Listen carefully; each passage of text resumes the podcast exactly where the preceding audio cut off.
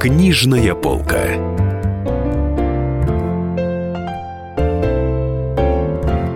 Здрасте, друзья! В эфире «Книжная полка» в студии Денис Корсаков и Дарья Звогородняя, спецкор «Комсомольской правды» рассказываем сегодня. Решили взять такую э, интересную тему. Ну, может быть, она не всем интересная, но мы вам сейчас докажем, что она интересная. Да, и она абсолютно вне времени, что интересно. Вне она времени. такая вечная. Это кулинарные книги. Да, э, я, э, как всегда, посмотрела последний рейтинг э, книжных продаж на этой неделе. В нем две кулинарные книжки. «Украшение кексов, маффинов и капкейков» называется первая книжка. Она четвертое место, по-моему, занимает. А, ну, я так понимаю, что эту книжку покупали, потому что э, она в коробочке, и к ней прилагается кулинарный такой мешочек или, или шприц э, с девятью насадками и формочки для кексиков. Ну, это А- да, это очень модно, потому что уже не знают, чем завлечь. Вот, и предлагают там какие-то наборы для салатов, там, к сборникам Да-да. рецептов. Всё- да, всё ну, в общем, угодно. э, э, вторая книжка «Торты, пирожные и сладкая...» э, «Торты и пирожные. Сладкая роскошь». Рецепты, собственно, тортов, идеи украшений и подробное описание работы с, текст, э, с, тес- с тестом. С тестом, прости, да. Не могу это слово выговорить с первого раза, потому что сама ненавижу. Но все-таки да, на, на самом деле самые-то популярные книги, они пишутся, в общем, такими поварами-звездами. Это Юлия Высоцкая, это Вероника Белоцерковская, это Джейми Оливер. Вот, и когда бы они там не вышли, наконец, например, одна... Елена Чекалова, Алексей Елена Зимин, Чекалова, Алексей Зимин, да, ну, их вот несколько Светлана человек. Кисаян, кстати. Человек, может быть, 10, э, которые вот такие вот. Но вот это- Герои. э- эти книжки написали какие-то не очень известные женщины, поэтому их э, очень ругают за дороговизну, хотя отмечают богатое убранство изданий и э, ценность упаковки, собственно, включающую Ну шприц. да, кулинарный. это же подарочные штуки, и почему я сказал, что эта тема абсолютно вечная, что эти книги, они вот как вышли, так они и лежат, они переиздаются, там допечатываются тиражи, они лежат там в книжных магазинах крупных, в Москве это Московский дом книги на Арбате, или книжный магазин Москва, или Библиоглобус, ну, много их там, читай город и так далее. И потом сейчас это, мне кажется, превратилось в такие подарочные именно, да, Конечно, альбомы да. по искусству, можно сказать. Конечно, потому что если человек хочет что-то просто тупо приготовить, ничего он делает, он лезет в интернет. Ну да. Но вот поэтому надо уметь сделать такую книгу, которая в, интерне- э, в интернете, которой нету. Вот. И...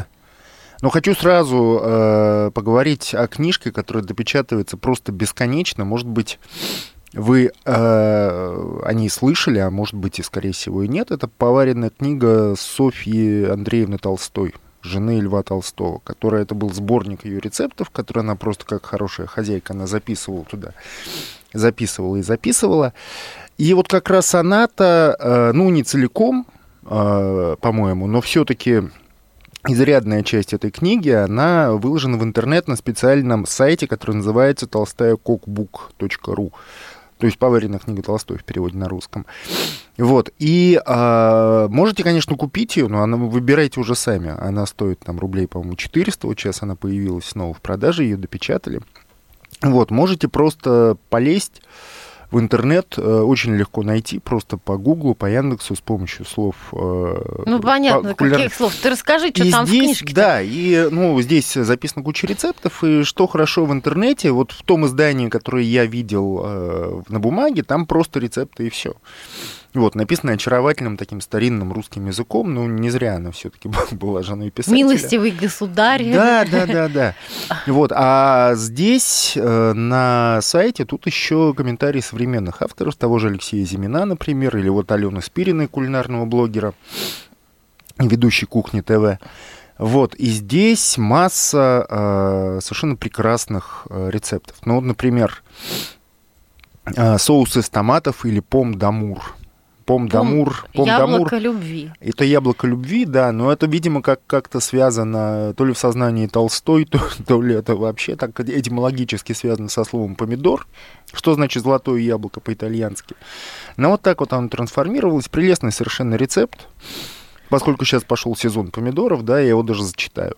Надо взять 20 штук помидоров, 4 штуки луковицы, гвоздику, такую приправу, как кервель, или кервель, я даже не знаю, как это произносится, но я думаю, Ну, что... можно ее пропустить. Сейчас Ну, у нас думаю, кризис что на дворе. В конечном счете нет. Я думаю, мы я не думаю, что найдем. на хороших рынках можно ее найти при желании. Хотя она в России действительно как-то, по-моему, не популярна или популярна по каким-то другим названиям. А, ну и дальше там мелочь, соль, перец, мускатный орех, сливочное масло.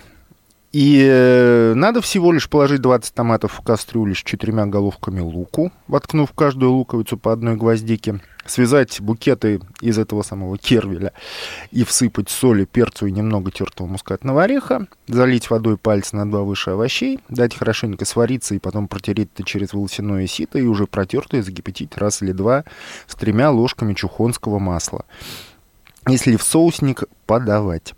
Соус это подается к телятине или к вареным пулярдам. Соус не должен быть слишком жидок, замечает э, Софья Андреевна. А вот интересно... Чухонское масло это, это такое Э, масло, которое получено путем взбивания сметаны или кислого неснятого молока. Мне больше всего интересно, как Софья Андреевна выкручивалась, когда Лев Николаевич впал в вегетарианство там, в этой книге. Он же не ел мясное. Ты знаешь, ну как-то она, вот как момента. она прекрасно, да, ну, по крайней мере, до этого момента она прекрасно выкручивалась. Вот, ну, в конце концов, э, даже если ты на диете, у тебя никто не может отобрать право читать меню.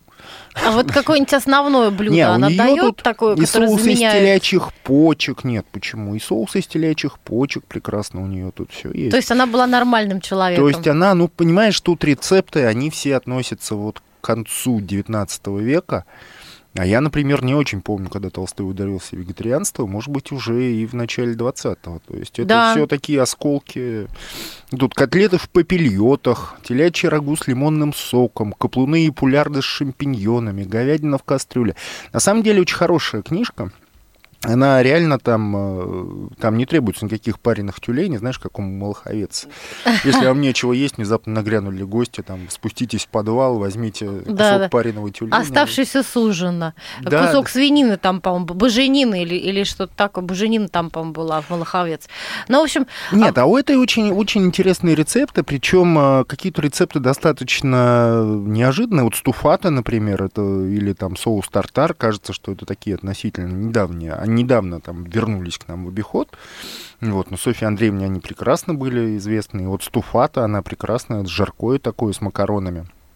Возьми говядину, нашпигуй ветчинным салом, утыкай чесноком, зерновым перцем, гвоздику, ну и так далее. Слушайте, а там есть что-нибудь про выпечку?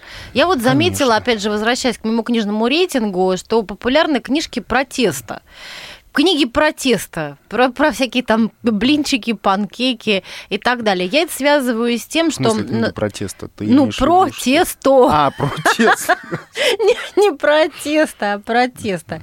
Кризис на дворе, поэтому кондитерские изделия подорожали. Нет, тут очаровательные названия. И люди осваивают тесто просто, даже если ненавидят его, мне кажется. Ну вот смотри, торт из черного хлеба. Э, чашку ржаного, высушенного, истолченного и просеянного хлеба надо взять, добавить чашку сахара, сахара, 10 яиц, с, э, ну, тоже взять, сахар растереть с белками, покуда побелеют, и всыпать в них этот хлеб. Положить туда сбитые белки и 20 штук сладкого миндалю. Все это выложить в форму, вымазанную сливочным маслом, обсыпанную сухарями и поставить в печь не очень жаркую. Ну, замечательно. Вот элементарный совершенно. Ну, вот э, э, хорошая, хорошая идея. Софья Андреевна прекрасный авторитет, которому можно доверять. И самое главное, что так оригинально, непосредственно. Вот я считаю, что очень серьезный резон следовать советам профессионалов, а, потому э, что в интернете масса ереси э, про кулинарию. Ой, Я тут да, да, да. недавно полазила по интернету, ища рецепт солянки. И занесла меня судьба на дамские сайты и форумы. Мне хотелось что-нибудь оригинальное приготовить. Ну, в общем, на сайтах и форумах женских я обнаружила сенсацию. Наши женщины кормят мужей какой-то вообще горлопятиной. Как говорил Михаил Евграфович Салтыков-Щедрин, да и не только он. Там царит, в общем, такое буйство э, хрючево, что у меня от одного чтения живот скрутило. Я продолжим после небольшого да, продолжим перерыва. после небольшого перерыва. Вот можете использовать его, чтобы что-то съесть. Книжная полка.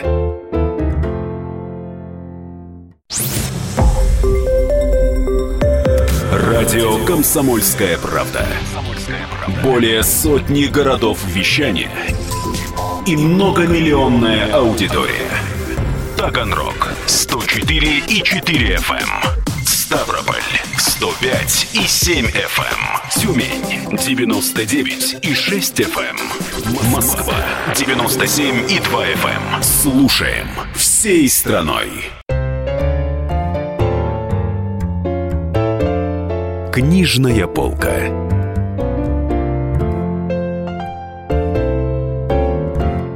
Дорогие друзья, книжная полка, Денис Корсаков и Дарья Завгородняя. Э, сегодня обсуждаем, обзираем а, самые запоминающиеся, самые заметные книги о кулинарии, о еде нам кажется, что они сейчас необыкновенно актуальны. Вот перед перерывом я рассказывала, как я не могла найти какой-нибудь оригинальный профессиональный рецепт солянки. Зато я нашла много оригинальных любительских рецептов совершенно жутких. Например, там женщины мешают свеклу с виноградом и вареной курицей. Да, вареная свекла, виноград, надеюсь, не вареный виноград и вареная курица. Да, и сам и из этого делают салат. Да, и причем самое главное все это приправить смесью майонезика с чесночком. Ну, майонезик такой... это в принципе, это главное. Это... Да, в общем, да, как, как готовить мясо, женщины очень часто вообще не в курсе, они из бифштекса суп варят. В общем, дорогие мужчины, если вам подсовывают суп, вполне возможно, что вместо этого супа на вашем столе должен был оказаться хороший вкусный стейк, но ваша жена да, просто не поняла, что это за кусок мяса, и сварила из него щи. Ну, кстати, Сузанна Саркисян, вот недавно у нее вышла книжка в издательском доме доме Fruit э, Free Fly. Книжка называется «Вкусное путешествие по Армении». Как можно понять по фамилии Саркисян, да, в общем-то, и по имени Сюзанна, это, конечно, это армянская писательница. Вот. И там э, эта книжка про Армению, про как, как таковую. Это именно действительно вот как бы такой вояж по разным э, местностям интересным в кулинарном плане. И там очень, э, очень много информации. Там и сям мелькают удивительные всякие подробности. Например, что фамилия Павла Луспекаева, актера, который играл Верещагина в «Белом солнце пустыня», это русифицированная Лузбекян. А, например, армянский лаваш с 2014 года оказывается включен в список материального наследия ЮНЕСКО. Вот. Есть очень много хороших фотографий, а, очень много рассказов о прекрасных местах, о которых вы, скорее всего, никогда не слышали, если не бывали в Армении. Ну, хоть одно местечко-то назови. Ну, сейчас еще назову, да. Есть там еще легенды, там, типа, однажды темной неспокойной ночью бурные воды озера не дали юноше доплыть до берега, и он погиб, шепча имя своей возлюбленной Ахтамар. А еда ну, при Ну, и понятно, что Ахтамар это так озеро и, и пошло. Так и стали называть. Вот, но там а, при этом полно рецептов. Причем это рецепты, которых никогда в жизни не найдешь у Юлии Высоцкой или Джейми Оливера. Например, я надеюсь, я правильно ставлю ударение, машайбур тапака. Это цыпленок с бамией и ежевикой. Вот. Или дандура. Дандура, может быть, салат из портулака. Ну, извини. Ну, вот, а что такое портулак? Это так, э, такое растение. Или есть там спас, это суп из мацуна с пшеницей. Есть ариса, это каша из пшенной крупы с курицей. И там есть еще такое блюдо с идеальным совершенно названием тжвжик. Вот это, по-моему... А тжвжик это что? Это жарко из субпродуктов с луком.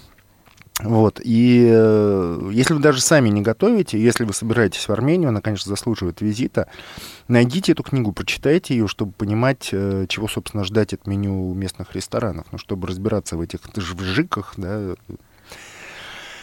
вот. И, или, например, в этой книге подробнейшим образом описан ритуал э, вкушения хаша. Это такой культовый суп из говяжьих ножек рубца. И согласно традиции, как пишет Сузанна Саркисян, его, как и рыбу, едят только в месяце, в названии которых есть буква «Р». То есть, проще говоря, не надо есть хаш с мая по август, когда жарко. Его едят утром с водкой, вот непременно с утра собирается компания мужская. Это блюдо выходного дня, соответственно, поскольку там водка присутствует в этом жидком студне. Ну, не в нем, а как бы употребляется он вместе Ну, вот ним. кругом дискриминация. Ты смотри, мужчины, почему мужчины, а женщины уже хаш не могут? Да, потому что в народе как опять же пишет автор, э, есть подозрение, э, что Хаш э, не любит три слова, начинающихся по-армянски с буквы К. Это женщина, коньяк и тост. Кошмар. Вот. И, но, правда, если женщины проявляют желание полакомиться Хашем, то мужчины проявляют все-таки галантность, допуская их в свое мужское общество, правда, весьма неохотно. И водки им не дают. Вот тебе, Дашечка, и поел эту Водки не наливать. Ну ладно, я как переживу. Тем более, что мне же никто не запретит сварить хаш дома. А что нужно для него взять, чтобы его сварить? Ой, ну слушай, ну рецепт легко найти. Это на самом деле, ну, как я уже сказал, это по сути такой жидкий студень, да, вот жидкий холодец. Вот, но там действительно там говяжьи ножки, ключевой ингредиент. И дальше все это угу. варится, варится, варится. Ну, в общем, потом... будем тайно варить и жрать хаш, это, ну, я, женщины. я не, не пробовал дома никогда готовить, но я думаю, что ничего в нем такого чудовищно сложного нет, но просто это вот такой вот ритуал овеянный. Ну а вот, кстати, интересно, иногда быв... я вспомнила книгу Елены Чекаловой, которая тоже не так давно вышла. Называется она «Первый год замужем. Счастье есть и любить». Да, да, да, это такой был скандал, когда она вышла, хотя невиннейшая вроде да. бы книжка, но на нее набросились феминистки. Вот, помнишь эту историю? Да-да-да, я очень помню эту историю. Ну, так расскажи ее. Тем, ну, забыл. тут, в общем-то, собственно... Книжка-то, кстати, очень хорошая, я ее так смотрел в свое время. А, да. Она реально прям... Э, при том, что Чекаловой можно доверять, у него был вкуснейший ресторан, и он, я так понимаю, да, из-за прекрасный кризиса... ресторан «Поехали», который закрылся. Закрылся, да. Э, очень жалко, но, в принципе, я думаю, что еще не последний ресторан в общем, книга «Счастье», «Первый год замужем. Счастье, любить и есть». Это, в принципе, сделано... Это просто, в принципе, книга вкусных рецептов. Но э, такой инфоповод к ней подведен, как бы пиаровский повод, что это книга для девушек, которые хотят научиться готовить, которые вышли которые замуж. вышли замуж только что, да, и у них им нет надо опыта. Подарок, мужей, молодым, да. подарок молодым хозяйкам, по сути дела. Да, такой. да. Книга молодой хозяйки. Э, и причем, да, написана она Еленой Чекаловой в соавторстве с психологом Юлией Рублевой, такая очень есть тоже популярная дама в интернете, она консультирует и у нее достаточно хороший опыт, и вот я так понимаю, что она дает какие-то психологические советы, рассказывает, как молодоженам построить отношения. Ну и тоже, я должен сказать, она вызывает иногда такую очень нервную реакцию, потому что, ну, ну все женщины, они очень любят так потрындеть на тему того, как какой женщиной быть правильно, как ей быть неправильно. Ну, вот Нужно и... ли быть хорошей женой или достаточно там быть самостоятельной? Ну, в общем, эти два автора, выступив совместно, Елена давая свои прекрасные рецепты,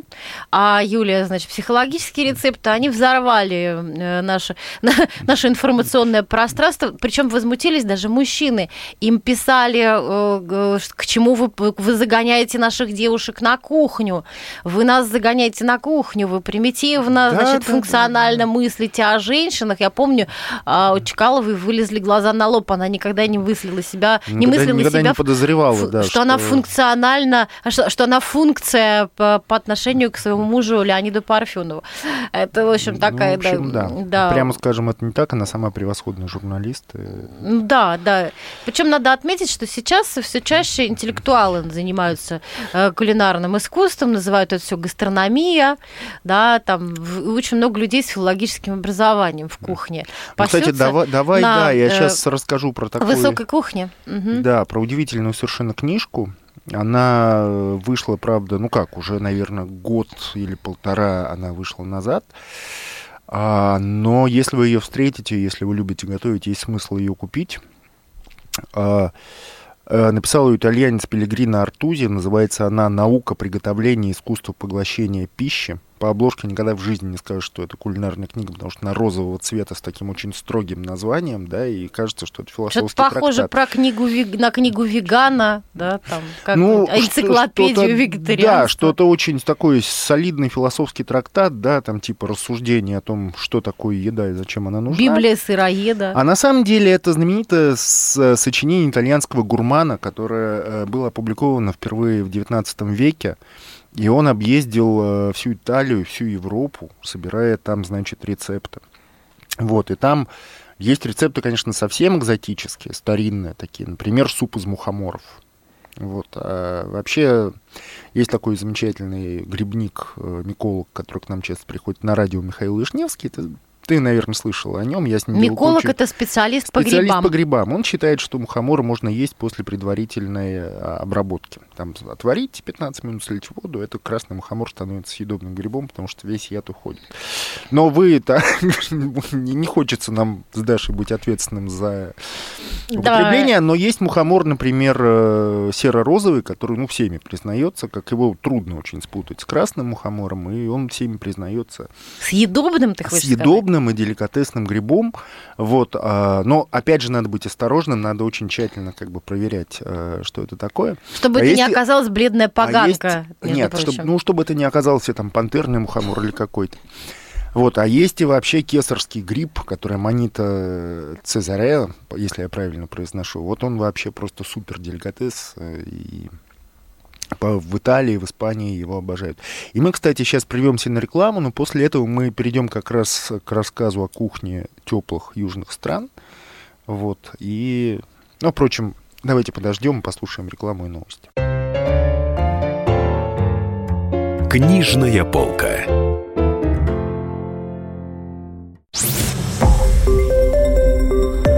Радио Комсомольская правда. Более сотни городов вещания и многомиллионная аудитория. Хабаровск 88 и 3 FM. Эм. Челябинск 95 и 3 FM. Эм. Барнаул 106 и 8 FM. Эм. Москва 97 и 2 FM. Слушаем всей страной.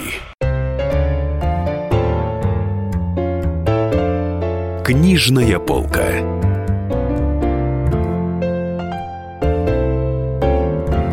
Друзья, в эфире снова «Книжная полка». С вами Дарья Завгородний, Денис Корсаков. Мы обсуждаем сейчас кулинарные книги, лучшие, которые вышли в течение там, последних нескольких месяцев. Вот одна такая замечательная книга э, Дашина подруга Елена Жали – написала ее. Ну, давай рассказывай. Ай, да, у меня такое. есть такая замечательная э, женщина, необыкновенная. Она в одно, одно время, э, некоторое время назад, увлеклась э, гастрономией. Она стала ездить на фестиваль высокой кухни в город Мужен во Франции. А до этого, еще перед этим, она познакомилась с Жераром Депардье, который ну, ее сосед... Депардье, она Депардье, правильно да. произносит. Который ее сосед по дому, они в соседних домах домах живут во Франции. И когда они познакомились, она решила почему-то... А, она сначала пошла к нему в ресторан, съела там каких-то устриц и омаров или что-то, я не помню, что, лангустинов. И она поняла, что ей хочется написать кулинарную книгу и посвятить ее Жерару Депардье. И она э, начала готовить еду, она готовила борщ, какие-то пекла пироги, а, носила это депардье, он все это ел, она потом это описывала в качестве рецептов, и он давал оригинальные советы, с чем, э, э, значит, чем запивать это ну, он, конечно, эти как все... винодел.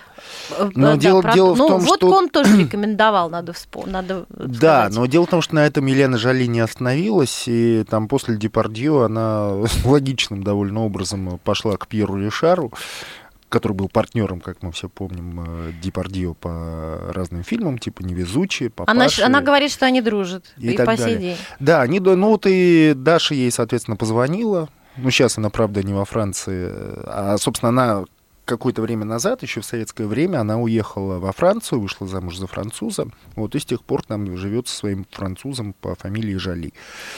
Жан-Лю Жали зовут Жан ее мужа, он очень серьезный специалист по, по, э, по компьютерным технологиям, такой очень серьезный человек. Ну, давайте, она, наверное, да. Она пос... окончила, я хочу сказать, да. она окончила Сорбонну, заведовала русским отделом э, в издательстве «Акт во Франции, а сейчас вот она написала книгу «Роскошный ужин» с Пьером Ришаром, где у нее Пьер Ришар дает гастрономические советы, а также дают эксклюзивные свои великолепные, очень интересные э, кулинарные рецепты, дают шеф-повара со всего мира, которых она, с которыми она познакомилась. Она много куда ездит. Ну, в частности, на фестивале в этом самом Мужене. Да, вот послушайте, что она нам рассказала о своей книжке и о своей дружбе с Пьером Ришаром и Жераром Депардье. Познакомилась с Пьером Ришаром я э, несколько лет назад, и даже, может быть, даже около 10 лет назад,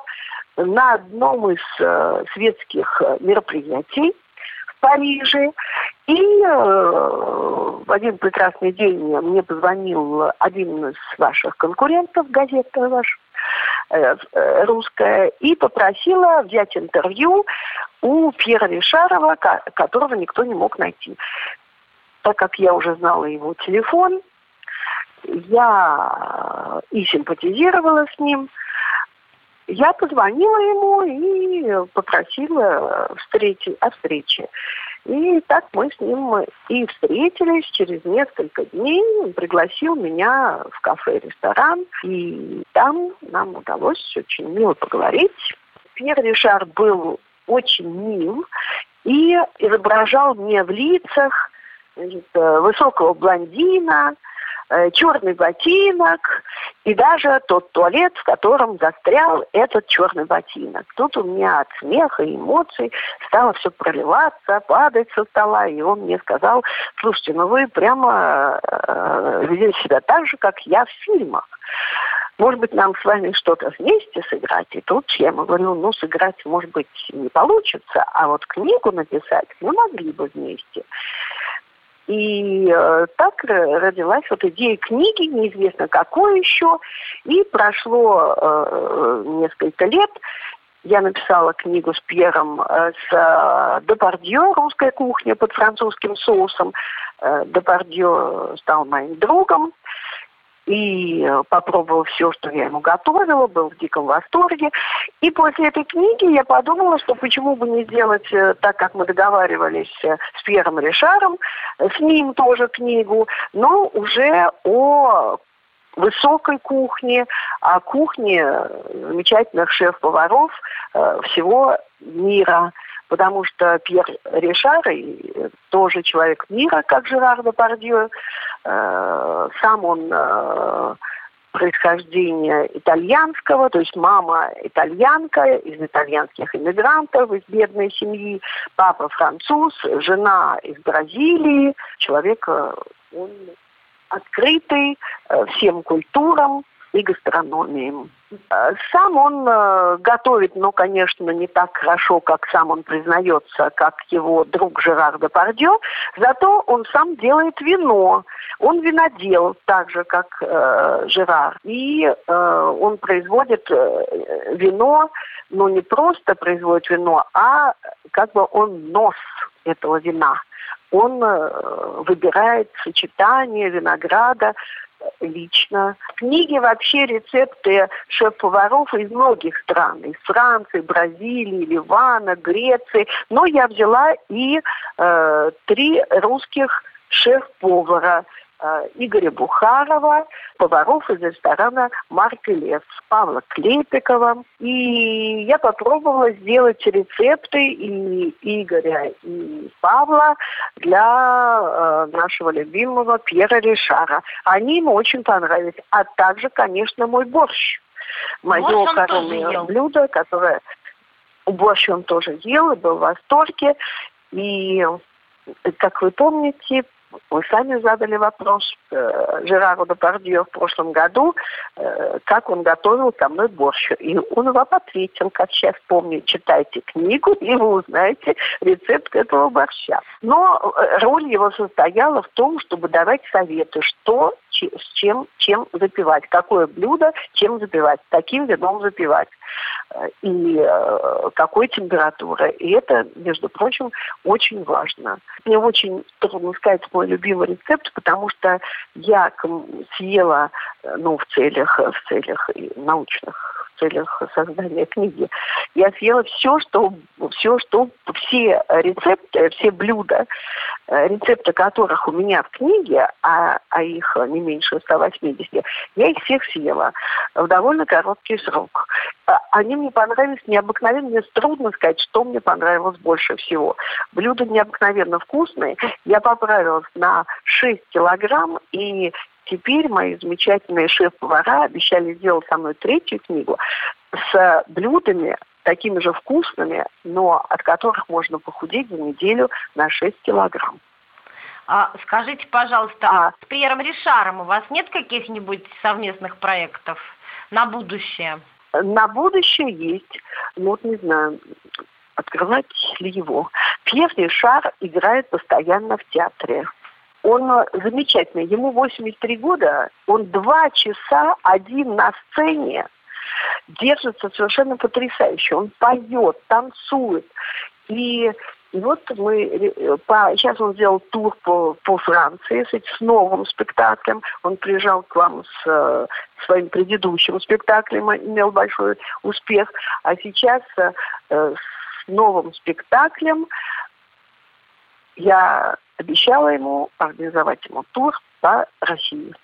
И тоже вы, может быть, что-нибудь вот про это наше и, и представлять, представлять э, нашу книгу и устраивать после спектакля гастрономические ужины с его вином. Вот это наш следующий совместный проект, который осуществится, я надеюсь, к марту этого года.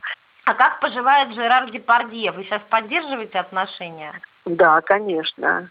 Э, Жерар Депардье э, мой сосед в Париже, и э, я часто к нему захожу, просто проведать его, без всяких целей особенных. Он похудел, чувствует себя прекрасно, и э, у него, э, он необыкновенно много путешествует, я просто потрясена его энергией.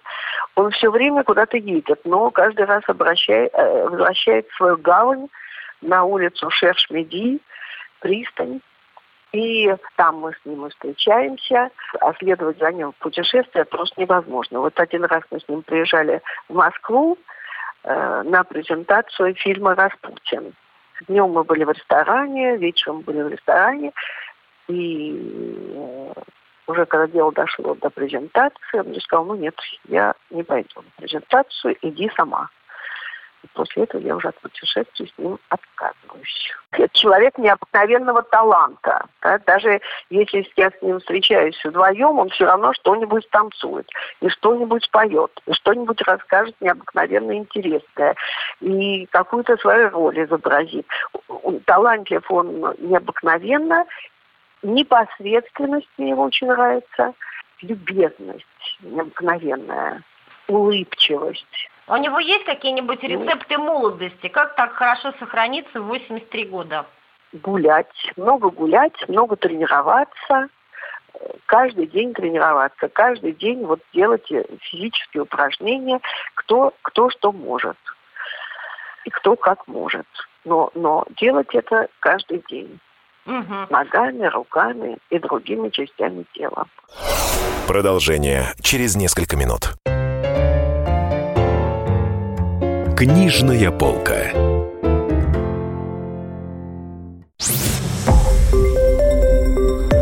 Радио Комсомольская правда". Более сотни городов вещания и многомиллионная аудитория. Челябинск 95 и 3 FM. Керчь 103 и 6 FM. Эм. Красноярск 107 и 1 FM.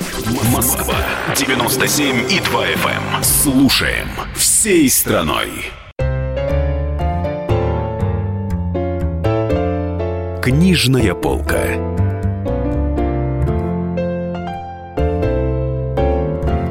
Друзья, снова в эфире «Книжная полка». Да. Вот, вы сейчас послушали рассказ Елены Жали о ее книге «Роскошный ужин с Пьером Ришаром». Вот. Ну, теперь давайте еще про другие кулинарные книги поговорим, потому что именно этому посвящена наша передача. Да, сейчас кулинарные книги, как мы уже говорили, превратились просто в такие э, культурологические исследования, которыми часто занимаются люди с филологическим, с историческим образованием. Э, не знаю, это началось с Вильяма Похлебкина или с, с его издания его книжки в 90-е годы. Ну, я думаю, наверное. что ну, это, это как бы давняя традиция, в конце концов. То есть, э, но в конце вот есть книга о вкусной и здоровой пище, которую тоже, кстати, буквально где-то год назад ее переиздали. Да, ты знаешь, вот. я помню книжку «Детское питание», по которой я училась писать, ой, читать. Э, писать. Писать тоже, кстати, да, в 70-е годы, еще до школы. Я помню, что каждый а, рецепт там детский сопровождался историей, рассказом об истории того или иного блюда. Лук от семи недуг. Я, например, оттуда помню вот статью, такую культурологическую зарисовку. В общем, э, ну, больше всего мне кажется, что людям нужны сегодня кулинарные книжки, потому что еще подорожали рестораны. И люди все-таки начинают осваивать э, ресторанную готовку, ресторанный уровень готовки, ресторанный класс у себя дома. Это касается вот ну, у нас ну, есть да. Ульяна Скоби, да, которая постоянно какие-то у нее экономические рецепты. Экономически Я... выгодные, да. Экономически не, выгодные. Недорогие, в смысле. Да, да, эконом-класса. Я тоже все хочу выстрелить своими какими-то находками, собираюсь, но все никак не соберусь, но я думаю, что это сделаю. А, в том числе еще появилась такая тенденция последних лет, когда нашу перекормленную интернет-аудиторию трудно удивить. А, книги стали кулинарные мимикрировать под другие виды литературы. Не так давно вышла книжка Светланы Кисаян тоже гастрономического критика, а, она замаскировала свою кулинарную книгу под детектив. И она, надо сказать, очень известный кулинарный критик. Это был вот золотой век журнала «Афиша», когда, значит, первая половина 2000-х годов. Вот, и там были, да, там был прекрасный литературный критик Лев Данилкин, который потом ушел в писатель, у нас был в передаче. Вот там была Светлана Киасаян, которая писала про ресторан. Да, у нее, значит, э, текст, книга начинается с убийства. А главная героиня, концепт-шеф модного ресторана, обнаруживает покрытое сахарной мастикой э, мертвое тело мужчины, украшенное гирляндами кремовых розочек. Украшенное гирляндами кремовых розочек. В общем, а, выясняется, что героиня очень хорошо разбирается в кухне, в еде и параллельно а, дает рецепты, дает рецепты и мастики, и розочек, и... да, какие-то булочки, баранья нога, естественно, а, и так далее, всякие оригинальные рецепты. В частности, там учат, учат нас готовить яйцо Бенедикт, которое многие из нас никак не могут освоить. Ну да. а подожди, Бенедикт это, это не пашот. Бенедикт это яйцо пашот под голландским соусом, а, точно, Денис. Все, я вспомнил, а голландский да. соус тоже делается из яиц, тоже из яйца. То есть это... Э, яйцо в яйце. Яйцо это, на это... яйце яйцом погоняет. Вот что такое э, яйцо Бенедикт. Вот такая вот штука. А, яйцо еще... камбербэтч. Яйцо камбербэтч. Э, Еще хочу сказать о кулинарной книге, которая э, тронула мое сердце. Это «Пир льда и огня». Официальная поваренная книга «Игры престолов». Вот мне кажется, это очень интересная штука. Там, в общем, ну, много всего хорошего. Тем более, что содержание книги, опять же, отлично соответствует нашему э, с вами, в общем, э, в общем, непростому экономическому положению, когда цены все время растут. Тут нам на помощь приходит, собственно, средневековый народ или квази-средневековый народ, который... Э, ну да, который... Как известно, такой... в, кто смотрел сериал «Игру престолов», питаются они очень просто. Они берут какой-нибудь кусок мяса... И варят его. И, или, или, или на вертеле его э, обжаривают. То есть мы теперь тоже не возим хамон и моцареллу, мы переходим на гороховую кашу и свинину. И вот, пожалуйста, сюрприз. Герои Джорджа Мартина тоже едят гороховую кашу и пирог из свинины, и бекона много едят. Не, за, не, за, не заботьтесь о, в общем, там, здоровом питании. Но им ну. главное, чтобы было вкусно. А калории они израсходуют в боях, перерезая друг друга горло. Вот, а драконов есть... они там не едят? Э, чего? Драконов, Дракон. драконов вроде не едят. Но что интересно, там каждая, а, а, каждый значит, раздел, он поделен на две части. Там, значит, рассказывается об... Дается, вернее, древняя, старинная версия того или иного блюда и современная версия. Например, там суп, суп из лука-порея, средневековая версия и нынешняя там бульон из моллюсков и водорослей, а это вот нет. Похлебка из кролика по рецепту 16 века. и современная версия похлебки из кролика. Вообще, э, эту книгу э, сделали две женщины, э, собственно, составили, которые организовали в интернете сайт и стали там публиковать рецепты, по которым могли бы готовить себе пищу вот герои песни «Льда и пламени». А потом они это все издали книжкой. Вот такие вот две энтузиастки. Интересно, особенно если учесть, что, что в общем, люди англосаксонской культуры, по-моему, вообще сейчас супов не варят. По-моему, там сплошными гамбургерами ну, питаются. Ну, скажи. И фиш and чипс. Наверняка ну, что-нибудь они там варят.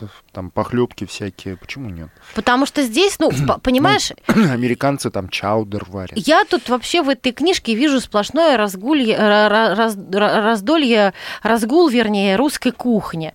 А, овсяное печенье. Ну, которая изначально, а, да, простая и, в общем, такая... Свекла, запеченная в сливочном масле, оладьи из свеклы, понимаете? То есть я сразу вспоминаю русскую кухню и понимаю, что мы сегодня питаемся вот примерно так же или похоже, э, как питались э, персонажи э, песни «Льда и пламени». Ну, русская кухня, она же такая, она простая на самом деле. Там это не французская, тут, тут в общем-то, не было такой ну, может быть, в высших там слоях общества она и была, но там тоже были сплошные заимствования из европейской кухни, а традиционная русская, да, это простая каша, там и всякая полба. И... Ну вот тут тоже щи да каша, пища наша. Но, но есть, в принципе, и более сложные вещи. А, есть форель, зажаренная на гриле с беконом. Интересное сочетание. А, тарталетки с черничной начинкой. Ну это ладно, это ерунда. А, перепела с масляным соусом. А, форель с миндалем. Но это, наверное, для каких-нибудь... А, ну это Королевская гавань это все ела, понятно. Это ну... приличное, слишком... Это элита питалась. Правда, есть и похлебка бедняка. А вот, кстати, ледяное молоко с медом можно приготовить а, в любую секунду. Хоть сейчас мы с тобой на работе можем. Да, спуститься Это... в супермаркет и купить там Найти, найти там молочка похолоднее. Ну и да, еще хочется рассказать про одну книжку. Вот мы говорили про Елену Слушай, Жали. слушай, я нашла акриды с пряным медом. Кто? Есть в кни... Акриды с пряным медом. Кто понимаешь? это? Акриды это такие какие-то насекомые, которыми питался Иоанн Креститель.